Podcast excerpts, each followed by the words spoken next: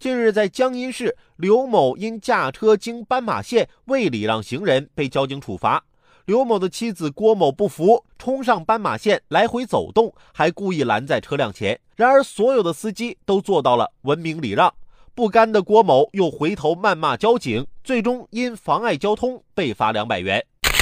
自己不礼让行人，警察要处罚你；不接受处罚，还叫嚣什么“我不信别的车都礼让”。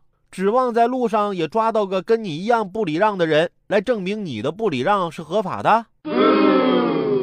首先，你违反法律了，对你制裁肯定是百分之百正确的。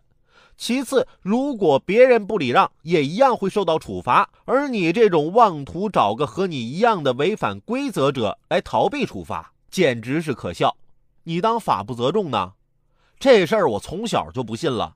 小时候，我跟我哥在家里玩，不小心把家里的花瓶打碎了。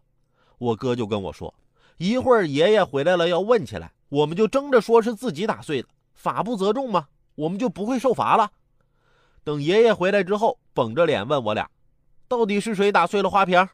我跟我哥对了一下眼色，然后我说：“是我打碎的，不关哥哥的事儿。”我哥的声音随之响起：“嗯，我看到了，是他打碎的。”